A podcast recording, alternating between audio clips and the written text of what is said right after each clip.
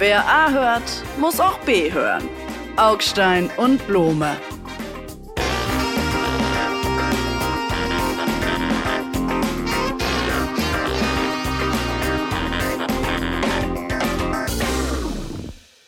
Hallo Blume, äh, guten Tag, herzlich willkommen zu unserem neuen Podcast. Ich möchte diese kleine Sendung mit einer Meldung beginnen von der DPA. Äh, Astronautinnen verlieren versehentlich Werkzeugtasche im Weltraum. Entschuldigung, ich muss jetzt lachen.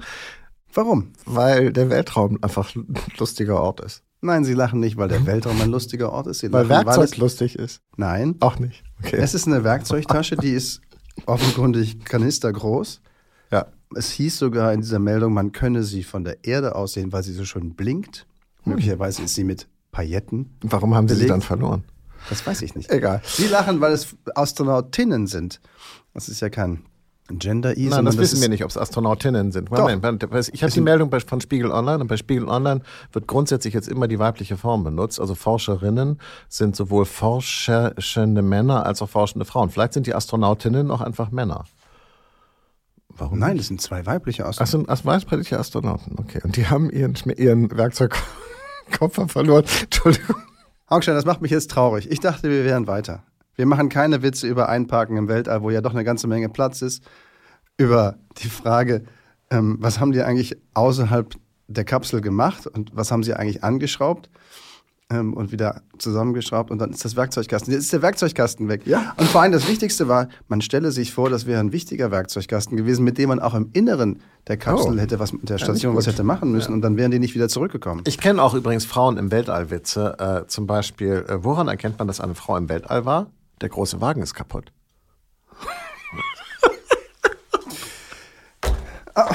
Oh Mann. Augstein, Sie sind echt albern. Man, man würde meinen, Sie leiden unter Schlafentzug oder irgendwie sowas. Unter so einer. Ja, ja, ja. Ist das Ihre kleine Tochter? Ja, ich muss die ganze Nacht rumlaufen und segeln, aber das ist auch egal. Nichts Privates hier. Wir sind ja hier sozusagen dienstlich äh, und nicht äh, äh, zum Spaß. Übrigens, das nächste Thema ist auch gar nicht mehr so lustig. Sie meinen den GDL-Streik oder Greta Thunberg? Ich oder meinte jetzt erstmal Das Greta- Haushaltsloch? Ich Ich, meine, es gibt nichts mehr Lustiges auf diesem Planeten. Das stimmt, außer darum muss man ja ins Weltall und nach verlorenen Werkzeugtaschen Ja, und innen wird, und wird dann auch so albern und hysterisch, weil es natürlich ehrlich gesagt auf dieser Erde auch nur noch alles zum Heulen ist. Das stimmt. Naja, zum Heulen finde ich in diesem speziellen Fall beim Warnstreik, dem sogenannten der Lokführergewerkschaft, das falsche Wort. Ich finde, es ist zum Wüten. Mich macht es wirklich wütend und nicht zum ersten Mal. Also Herr Weselski weiß genau, wo er mich triggern kann.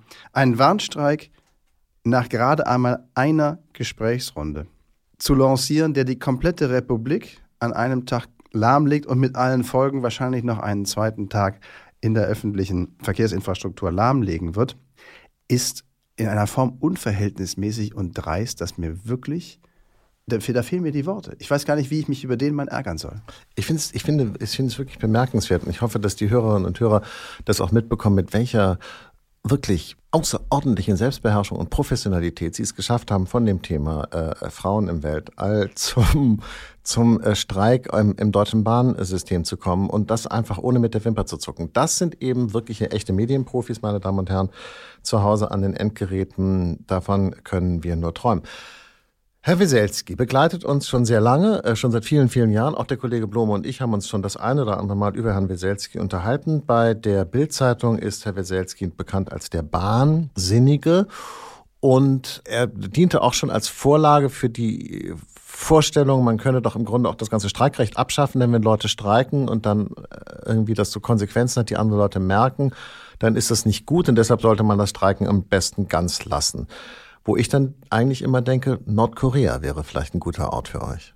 Das deutsche Streikrecht, eingebettet in die soziale Marktwirtschaft und die Sozialpartnerschaft, ist keine Brechstange.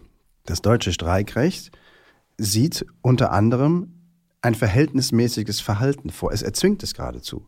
Übrigens auch von Seiten der Arbeitgeber, die eine Zeit lang 20, 30, wahrscheinlich noch mehr Jahre zurück, dann in solchen Fällen immer dazu übergingen, die komplette Belegschaft auszusperren, damit es richtig in die Streikkasse reinhagelt, also den Gewerkschaften es ökonomisch unmöglich gemacht wird, ernsthaft zu streiken. Da haben die Gerichte auch gesagt, nee, das geht nicht. Ihr lieben Arbeitgeber, ihr müsst euch an die Verhältnismäßigkeit halten und daran hält sich Herr Weselski nicht. Und ich finde, mit einem Satz in die Verhandlungen zu gehen, so streitbar die sind, der da lautet, Die Beschäftigten haben die Messer schon gewetzt. Dazu gehört eine derartige Gefühlskälte und so Ach, jetzt hören soll man Sie doch sagen, auf. Eine, eine, mir ist es total egal, was ich hier verursache. Jetzt seien Sie doch nicht so, jetzt seien Sie doch nicht so, machen Sie doch jetzt nicht auf so mimosenhaft empfindlich. Äh, äh, Die Beschäftigten äh, haben Sie die Messer Snowflake. gewetzt.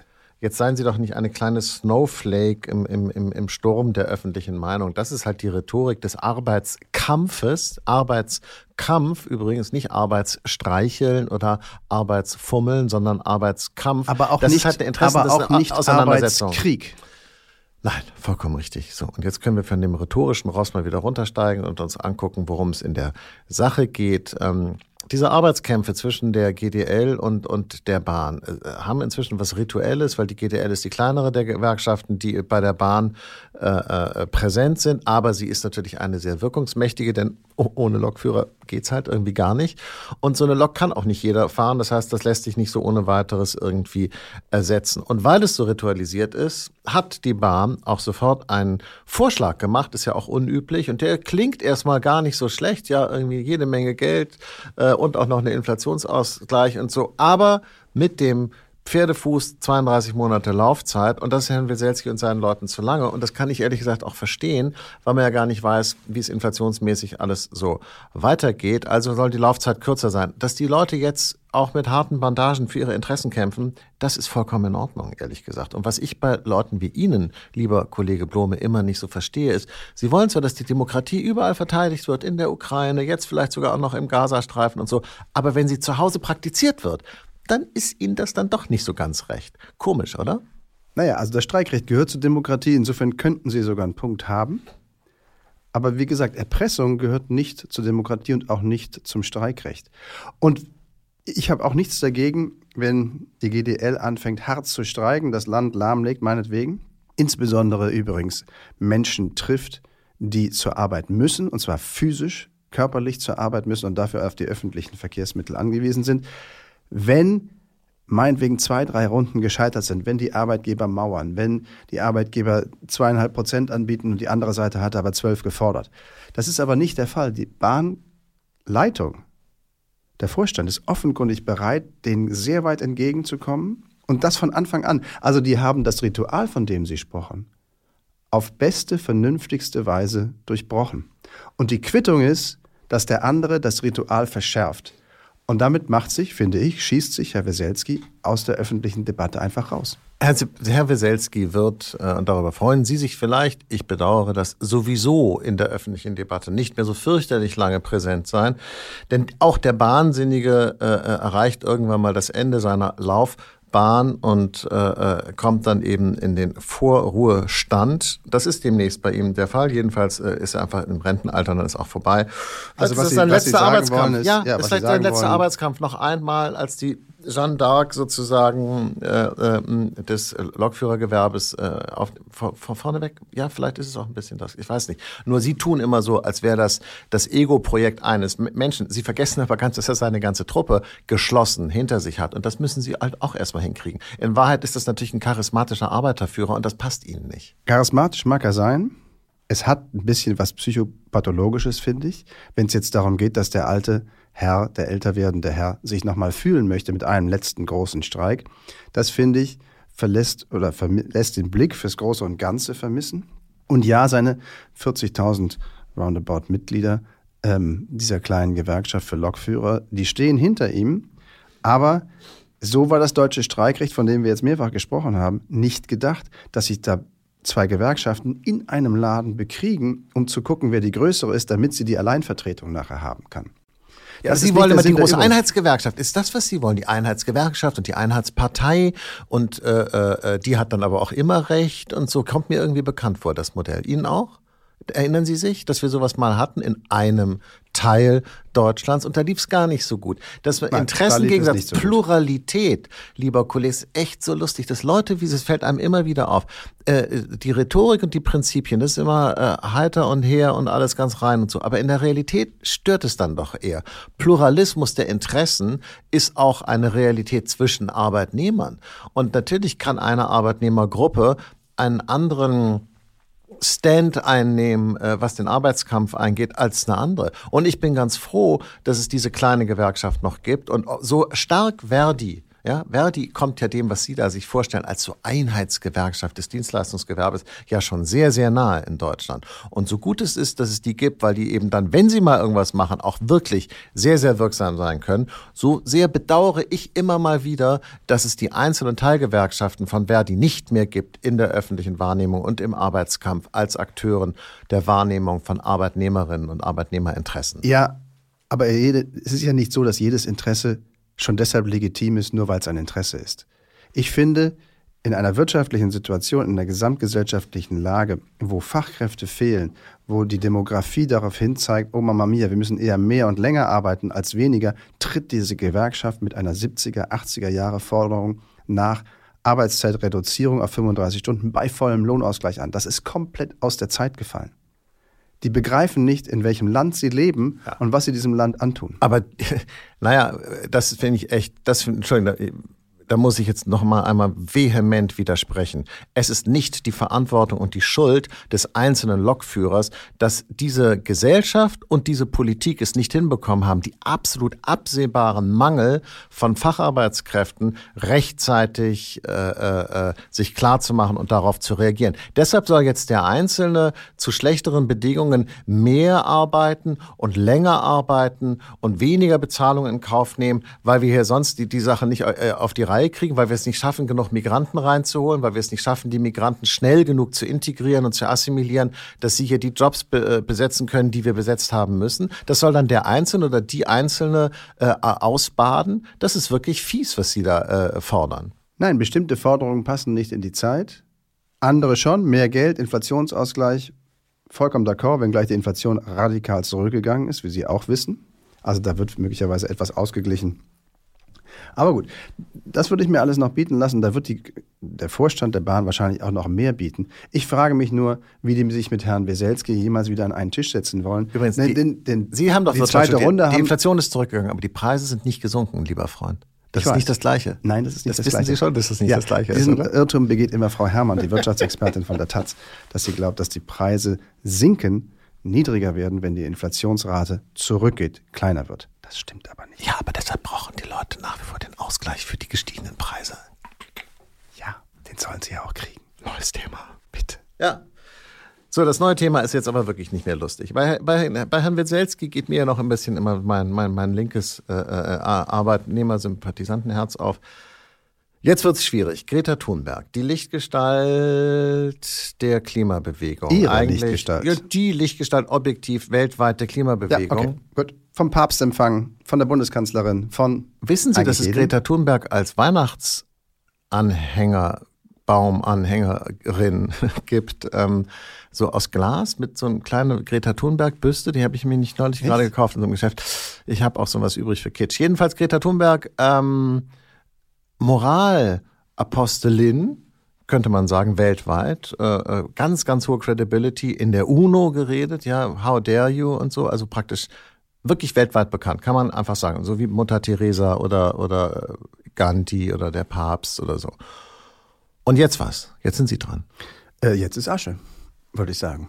Ja, ist das so? Also man könnte sagen, Greta Thunberg, wer immer sie auf dieses hohe Ross gesetzt hat oder sie ist selber raufgeklettert, Vielleicht wollten wir auch endlich mal jemanden haben, der auf so einem hohen Ross daherkommt und uns führt und belehrt und uns eine Lichtgestalt vorspiegelt.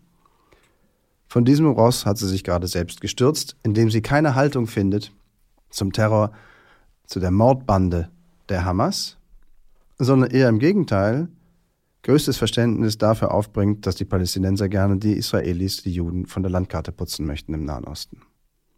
Das war es jetzt mit Greta Thunberg. Ah. Zumindest in all jenen Ländern, jetzt wird es ja interessant, zumindest als moralische Instanz in all jenen Ländern, die noch alle beisammen haben, wo klar ist, wer der Aggressor ist oder war in diesem Konflikt zwischen Hamas und Israel. Naja, also, dass Greta Thunberg Sympathien dafür geäußert hat, dass äh, Israel von der Landkarte gewischt wird. Haben Sie das eben gesagt?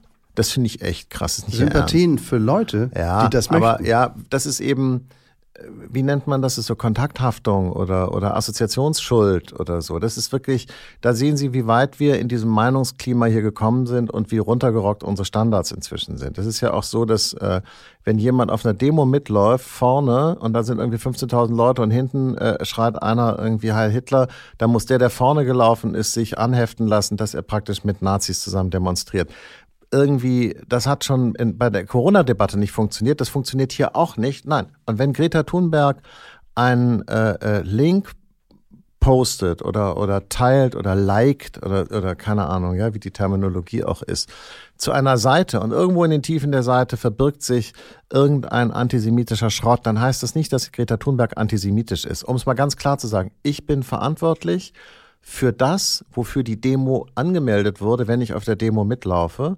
Und ich bin verantwortlich für einen Link, den ich teile, für die grobe, große Ausrichtung inhaltlicher Art und das sozusagen auf ersten Blick erkennbare Profil dieses Links. Ich bin nicht in die Tiefe hinein für alles verantwortlich. Und so wie inzwischen unsere Debatten laufen, das wissen Sie auch, gehen auch die McCarthyisten und die Eiferer recherchieren in die Tiefen von, von irgendwelchen sechsten Verästelungen ja. rein, holen da irgendwas Inkriminierendes raus und sagen, bah, was bist du für eine Antisemitin und jetzt bist Aufstein. du moralisch diskreditiert. No, no, no, I, I don't have it. Das ist einfach Mist. Ja, und das gebe ich Ihnen zu 100 Prozent zu.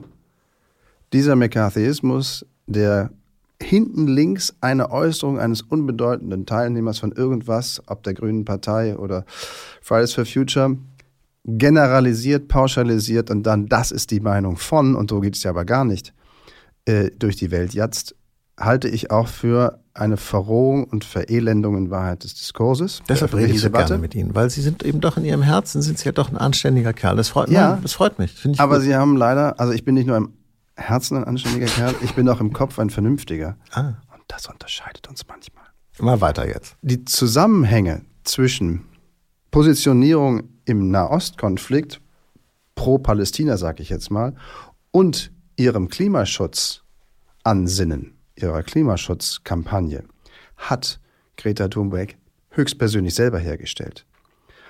Und sie hat sich auch nicht von dem ganz klar antisemitischen, Hasspropaganda produzierenden internationalen Account ihrer eigenen Bewegung distanziert. Das immerhin hat der deutsche Flügel der Bewegung hingekriegt. Beides. Nämlich nicht durch die Gegend zu skandieren, No climate justice on occupied land.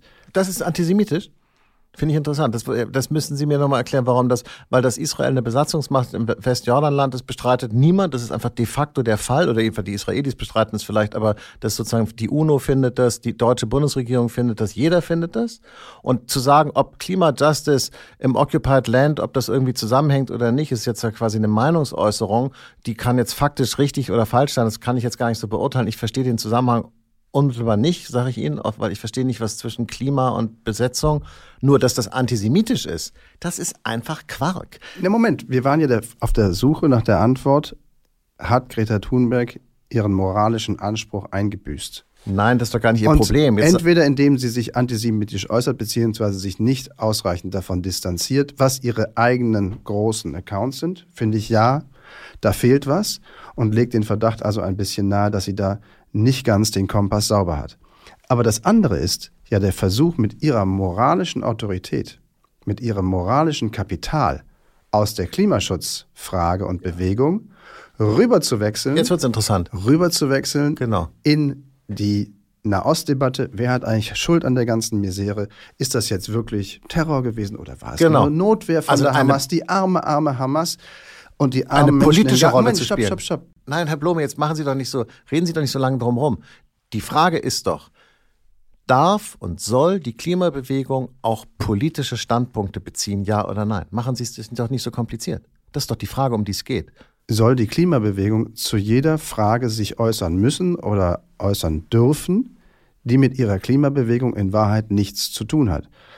Und ist es ein Missbrauch mit der moralischen Autorität, die man sich, zu Recht oder zu Unrecht, ich glaube eher zu Recht, in Klimafragen erworben hat, zu sagen, so und jetzt bin ich auch die oberste moralische Instanz in Sachen Sie sind echt, Nahostkonflikt. Sie sind wirklich ein Spaßvogel. Ihre Terminologie eben ist echt interessant. Dürfen und Missbrauch. Greta Thunberg ist Ihnen und mir und niemandem irgendetwas schuldig. Sie ist eine inzwischen volljährige junge Frau aus, aus einem äh, nordeuropäischen Land und macht gerade mal genau das, was sie will und was sie für richtig hält. Wie Sie oder andere Leute dann damit umgehen, ist eine zweite Frage. Also, erste Antwort, natürlich darf Greta Thunberg das machen, denn sie verletzt keine Gesetze und macht, tut auch sonst niemandem irgendwas Böses und so. Und äh, natürlich missbraucht sie auch ihre Reputation nicht. Und wenn sie es tut, dann ja nur zum eigenen Schaden und nicht zu ihrem Schaden, sondern es ist ja ihre eigene Reputation, die sie dort, Entschuldigung, jetzt wird's interessant, gebraucht, die sie versucht zu transferieren auf ein anderes Thema. Und ich beobachte das mit Interesse, denn ich sage nochmal, nicht, dass da zwischen uns ein Missverständnis besteht. Natürlich sehe auch ich keinen direkten kausalen Zusammenhang zwischen der Frage, gibt es die Klimakatastrophe, ja oder nein, wann kommt sie, was tun wir dagegen, wie sieht's aus und so weiter, und dem Leid von Israelis und Palästinensern in diesem ewigen Konflikt im Nahen Osten. Es gibt schlicht keinen Zusammenhang. Natürlich aber gibt sie es stellt keinen. ihn her, so. weil sie Sie stellt ihn aber her, und das war ja die Szene, über die sich dann zu Recht viele aufgeregt haben. Auf der Bühne einer Demonstration für Klimaschutz in den Niederlanden mit über 80.000 Menschen dabei, die gekommen waren offenkundig, um für Klimaschutz zu demonstrieren, was in den Niederlanden aus sehr innenpolitischen Gründen gerade ein extrem heißes Thema ist. Die wollten zeigen, ja, auch die Niederlande mit ihrer hochintensiven Landwirtschaft soll Klimaschutz betreiben. Dafür hatten sie sich die Ikone der Bewegung eingeladen und was sie gekriegt haben, war ein Vortrag, war eine Demo von der Bühne runter über den Transfer dieser Emotionen in Sachen und Meinungen und Bewegungen in Sachen Klimaschutz in Richtung pro-Palästina. Was stört Sie daran? Das Also ist im Ernst, Missbrauch. weil Sie sind doch die Leute, die da unten stehen, werden missbraucht. Ach Quatsch.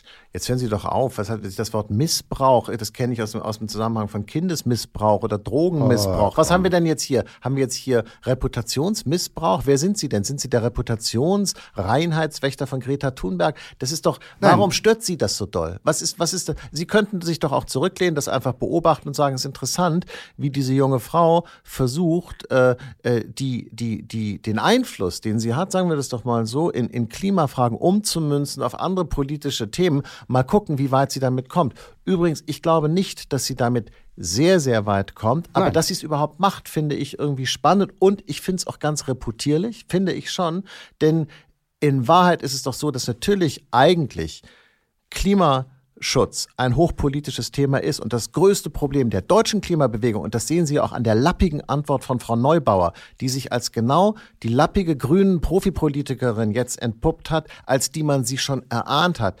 Das große Problem der deutschen Klimabewegung ist, dass sie immer versucht hat, unpolitisch zu bleiben. Und deshalb funktioniert das auch gar nicht. Deshalb distanzieren sie sich dann auch von den, von den Klimaklebern auf der Autobahn, weil das dann schon wieder viel zu, oh Gott, nee, nee, so ernst haben wir es nicht gemacht. Nee, politisch wollten wir nicht sein. Wir wollen, dass alle Das besser jetzt- leben und nett sind zur Umwelt und einander. Aber bloß nicht politisch sein, weil das tut dann irgendwie weh und hui und das schreibe ich auf Instagram gleich mal klar, dass ich davon mich distanzieren will.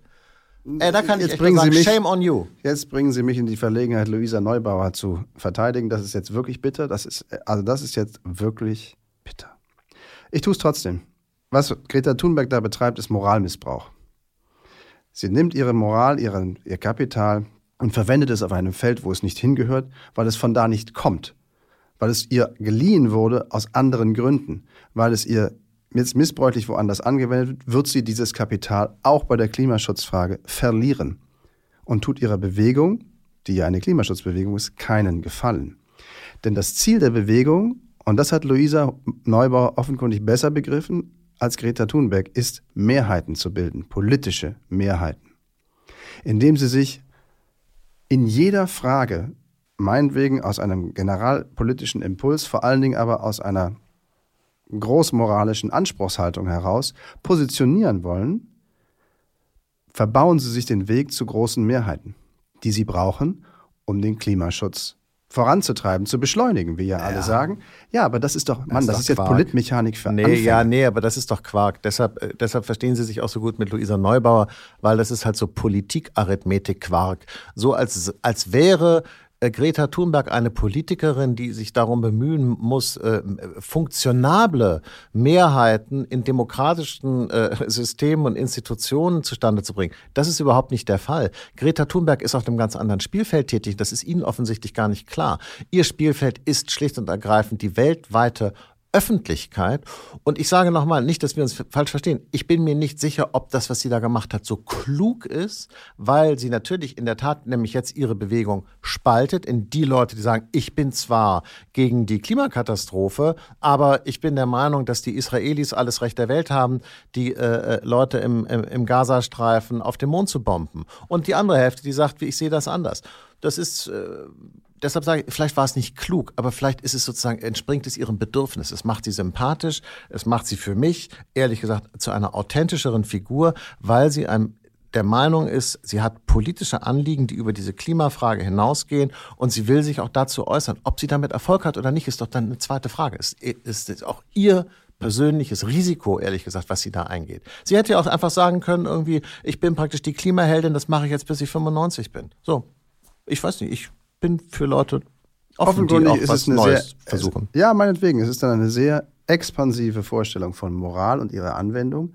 Und die gefällt mir nicht, weil ich sowieso das Gefühl hatte, dass diese Bewegung einen radikalen, großen, wirklich sehr großen Überschuss an Moral hat und überwiegend mit Moral und zwischengenerationeller Moral die alten Schulden etwas den Jungen das ist doch, argumentieren. Jetzt endlich beim Kern des Gesprächs. Sie fanden die Frau schon vorher scheiße und sind jetzt froh, zugucken zu können, wie die sich selber zerlegt. Denn so sehen Sie das doch. Das ist doch die eigentliche ja, Wahrheit unseres Gesprächs gerade. Ich hatte immer schon das Gefühl, dass diese Bewegung mit einem wirklich so umfassenden, um nicht zu sagen totalen Anspruch auf Moral und der totalen Forderung nach moralischem Verhalten durch die Gegend wandelt und demokratische Debatten, Abwägungsprozesse, Priorisierung nicht mehr zulässt, kommend von dieser unüberbietbaren Moralvorstellung, wir müssen die Menschheit retten. Ja, das hat mich schon immer gestört, weil es antipolitisch ist, weil es keinerlei Rücksichten nimmt auf niemanden. Immer Argument mit dem Argument unterm Strich, wenn ihr das und das nicht macht, wenn ihr uns nicht vollständig folgt zu 100 Prozent, dann verreckt die gesamte Menschheit auf diesem Planeten. Aber Greta Thunberg ist eben auch keine Politikerin, im Unterschied zu Luisa Neubauer. Luisa Neubauer hat sehr, sehr früh innerlich und auch äußerlich die Abzweigung genommen in die echte Politik. Das heißt, sie macht Kompromisse, sie muss Mehrheiten äh, organisieren, sie muss sich an Sprachregeln halten und so weiter und so weiter. Was man dann eben so machen muss als Politikerin, das ist halt dann so.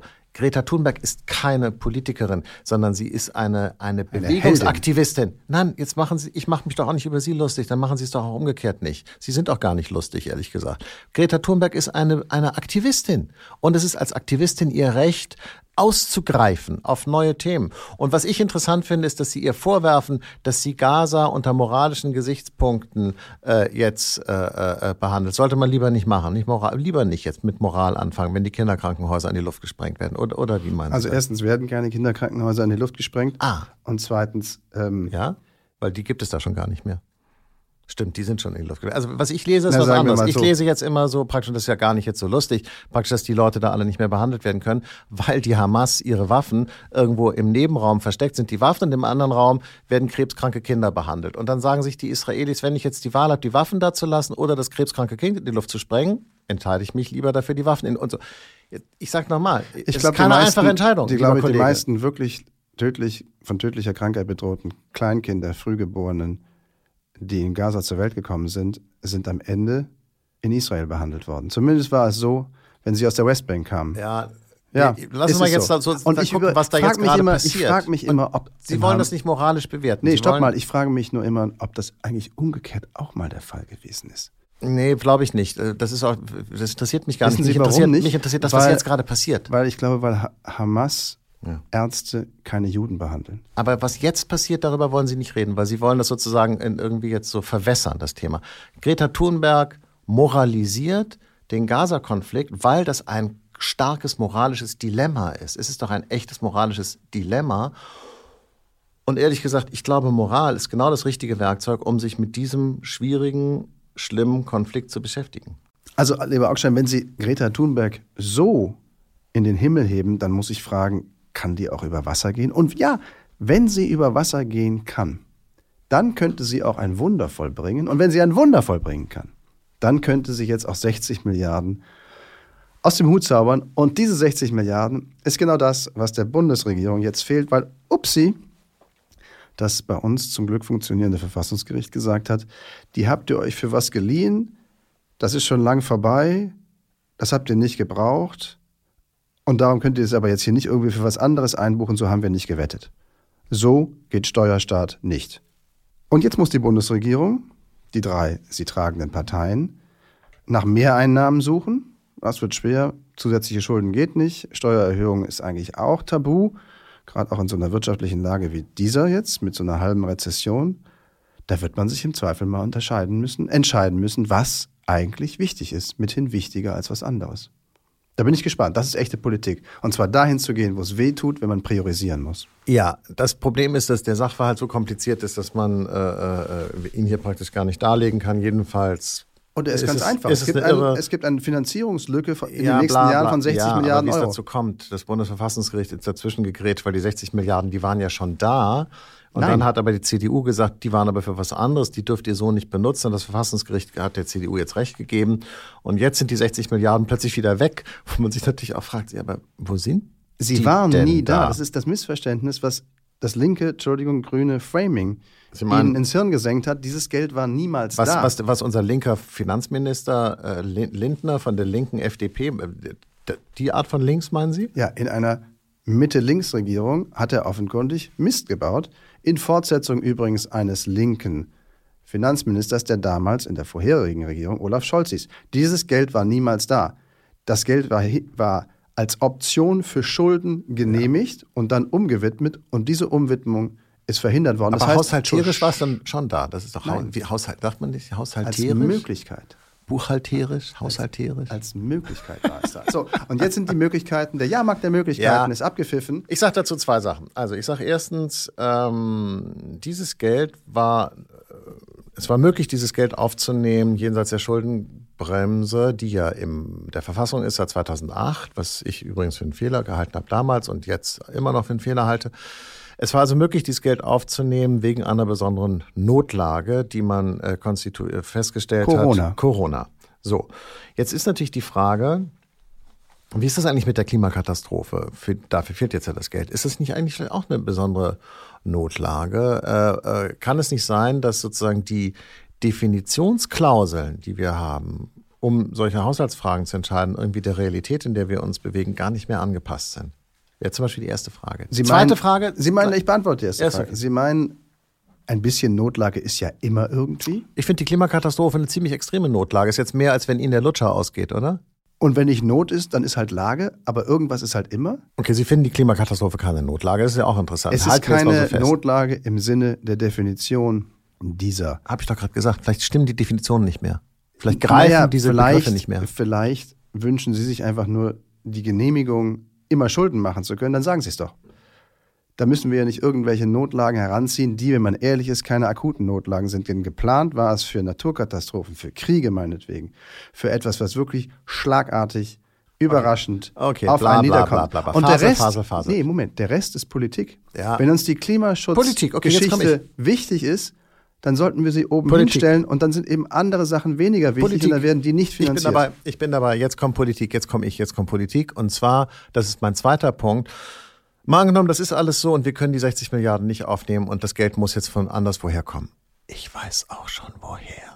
Weil der Wahnsinn, die Bundeswehr mit 100 Milliarden jetzt aufzupäppeln und künftig mit zwei Prozent von unserem Bruttosozialprodukt, was ja hoffentlich auch noch wächst, das heißt, das ist ja dann jedes Jahr immer mehr. Ja, man muss sich immer klar machen, weil zwei Prozent von einer wachsenden Zahl ist dann auch eine wachsende Zahl. Da kommen also vollkommen geisteskranke äh, Summen zusammen für etwas, was totaler Wahnsinn ist und vollkommen rausgeschmissenes Geld, denn wir brauchen diese Bundeswehr gar nicht so, wie sie dann ausgerüstet ist. Wir brauchen schon eine Bundeswehr. Und ich bin auch schon dafür, dass das, was fliegt, soll fliegen und was fährt, soll auch fahren und was schwimmt, soll auch schwimmen und so. Und wir sollen damit auch irgendwelche Sachen machen können in Mali und so weiter. Aber das große napoleonische Volksheer zur Verteidigung des Vaterlandes gegen den Angriff der bösen, bösen Russen, das brauchen wir nicht. Das ist eine Propagandachimäre, ehrlich gesagt. Immerhin, jetzt sind wir dabei, gegeneinander abzuwägen, was wichtiger ist als anderes. Ich persönlich finde die Bundeswehr mal mit einer großen Zwischenfinanzierung aufs neue Gleis zu setzen, was in Wahrheit ein altes Gleis ist, nämlich Landesverteidigung, durchaus berechtigt und durchaus sinnvoll und notwendig. Vielleicht müsste man auch in andere Ecken schauen und sich der Frage widmen, warum der Sozialstaat eigentlich dauernd über die Jahre und Jahrzehnte immerfort wächst in seinen Ausgaben, obwohl die Arbeitslosigkeit sich halbiert hat, obwohl die Menschen gewiss nicht ärmer geworden sind, das Armutsrisiko sich nahezu auch nicht verändert hat. Also warum wird der Sozialstaat eigentlich immer größer? Wissen Sie was? Ich, während wir hier reden, merke ich gerade, vielleicht hat die Schuldenbremse doch einen Vorteil, weil sie und da, wir kommen jetzt ja zum Ende unserer kleinen Sendung von heute. Und ich glaube, da werden wir uns gleich sozusagen hier über alle Gräben hinweg die Hand reichen, denn da hatten Sie, ich glaube, Sie haben gerade etwas Kluges gesagt, deshalb möchte ich das auch betonen, weil das gar nicht so oft passiert. Die Schuldenbremse zwingt zu politischen Entscheidungen und zwingt dazu, Interessen klarzumachen und gegeneinander abzugrenzen. Und das ist das Wesen, der Kern von Politik und ist das Gegenteil von einer großen Koalition. Denn große Koalitionen sind dann immer möglich, wenn man sagt, okay, äh, du kaufst dir das und ich kaufe mir das und das bezahlen wir mit Schulden und dann können wir auch zusammen re äh, regieren. Wenn man aber sagt, äh, du willst das und ich will das und das, wir können aber nur eine Sache haben, weil wir können es nicht über Schulden finanzieren, dann müssen wir uns entscheiden. Und das bedeutet, die Wähler müssen sich entscheiden, was ist ihnen wichtiger. Und ich würde sagen, lieber Kollege, lasst es doch die Wähler entscheiden und sollen doch die Parteien in ihren Programmen den Leuten das vorlegen bei der nächsten Bundestagswahl. Sie haben recht. Was da gerade regiert, ist die ganz große Koalition, denn eine große Koalition hat ja als Wesensmerkmal, dass sie die Lager überspannt. Das ist in diesem Fall gegeben. Rechts von der Mitte steht die FDP und links von der Mitte die beiden anderen. Insofern ist es genauso gekommen, wie Sie geschrieben haben, äh, wie Sie gesagt haben. Sie sind ja doch ein Politfuchs. Die haben diese Schulden, die Möglichkeit, diese Schulden zu machen, als Kit für ihre Koalition benutzt. Immer wenn sie sich gestritten haben, haben sie gesagt, oh, wir machen beides. Oder alles drei. Und jetzt kommst du. Und immer so weiter und immer so fort. Insofern ist dieser Koalitionsvertrag ein einziges großes Ausgabenprogramm, ohne zu gucken, wo müsste man eigentlich vielleicht auch mal was trimmen, was kürzen, über, zu überlegen, ob das Geld noch gut ausgegeben ist, zu evaluieren, hat es das gekauft, wofür wir es hingestellt haben und ausgegeben haben. Also diese ganz groß, ganze große Koalition, die ganz große Koalition, kommt hier aus dem Tritt. Und wenn wir ihren klugen, möchte ich sagen, klugen Gedanken zu Ende denken, dann bräuchten wir Neuwahlen. Ja, das glaube ich nicht. Reicht schon, wenn wir das, wann ist das, 2025 machen. Ne? Glauben Sie, dass wir so viel Zeit haben? Ja, haben wir. Jetzt? Bis dahin. Und nächste Woche reden wir weiter. Danke und auf Wiederhören. Tschüss.